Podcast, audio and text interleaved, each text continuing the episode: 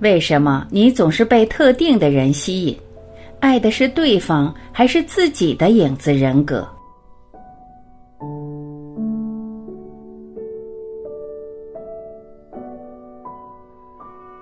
世界上竟然存在另一个我。你有没有想过，为什么你会被那些性格与自己截然相反的人吸引？为什么有些人即使你们第一次见面，你却能感觉到他是同类人？为什么有些人性格看起来和你大相径庭，你们的气场却异常合拍？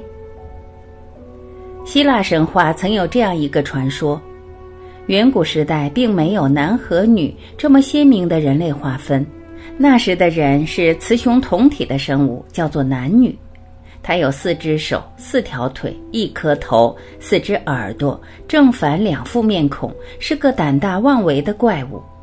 搞得奥林匹斯山上的众神忐忑不安。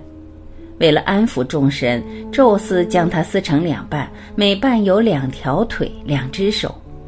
被分开的男女痛苦不堪，必须要找到另一半，融合为一体才能完整。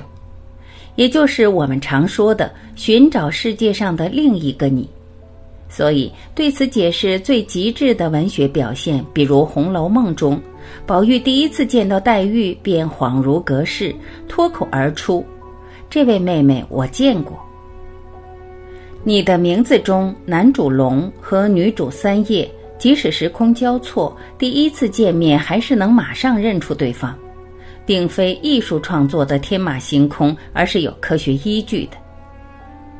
你我都有显性和隐性双重人格。从心理学的角度上解释，我们可以从别人身上看到另一个自己，对一个陌生人充满熟悉感，被和自己性格截然相反的人吸引，这些都可以用影子人格来解释。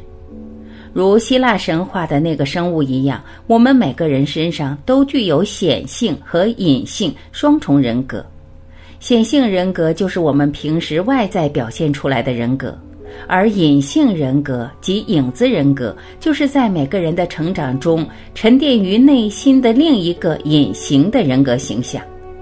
它有可能与你自身显现出来的人格特点完全不同，而且由于潜藏在你的潜意识深处中，一般不容易被发现。为什么我们总是容易被自己的影子人格吸引呢？心理学家认为，这是个体为了追寻完整的自我而做出的无意识选择。比如，一个人的显性人格是积极向上、外向开朗。但他的潜藏的隐性人格却是内敛自省、不爱说话的，很可能是在他的成长过程中，他意识到外向开朗好像更受欢迎，于是为了更加适应社会，他无意识让自己倾向这样，而那个自省内敛、不爱说话的人格又被他压抑到潜意识深处了，成了他的影子人格。当他遇见一位跟自己的影子人格一样的异性时，突然怦然心动，有被救赎的感觉，因为对方彰显的正是自己所被压抑的人格。他跟这样的男生在一起时，彼此都会感觉到放松，觉得一直桎梏自己的东西好像消失了，不用一直活跃气氛，不用没话找话，彼此安静地待在一起就非常美好。此时，他隐藏的影子人格悄悄浮出水面，与他的显性人格整合，进而发展出一个较完全、较成熟的自己。而这个过程，就是我们对于完整自我的追寻。所以，我们经常看到这样神奇的搭配：一个内敛憨厚的男人会爱上一个大胆泼辣的女人。那是因为他内敛憨厚显性人格下向往着自由和攻击。一个做着稳定工作的姑娘会有一个整天不务正业、吃喝玩乐的闺蜜，那是因为她追求新鲜刺激的那一面被压抑了。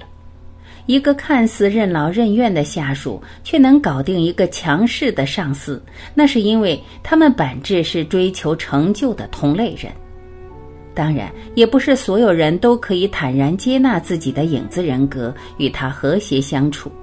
也有这样一部分人，当他们看到自己的影子是厌恶的、排斥的。比如，强大的人对自己懦弱的经历不堪回首，对过去只字不提；精明的人难以接受自己会犯蠢，会用各种方式掩盖。我们似乎只能接受自己成为想要成为的人，于是压抑、排斥自己不想要的那一面。但是，这样被你压抑在内心深处、不见天日的那个自己，在背后生根发芽、暗自滋长，你却不知道。只有看见和接纳自己的影子人格，那个被压抑的自己与外在的自己融合为整体时，我们的内心才会充盈完整。我们需要把它释放出来，让它在阳光下肆无忌惮、自由生长。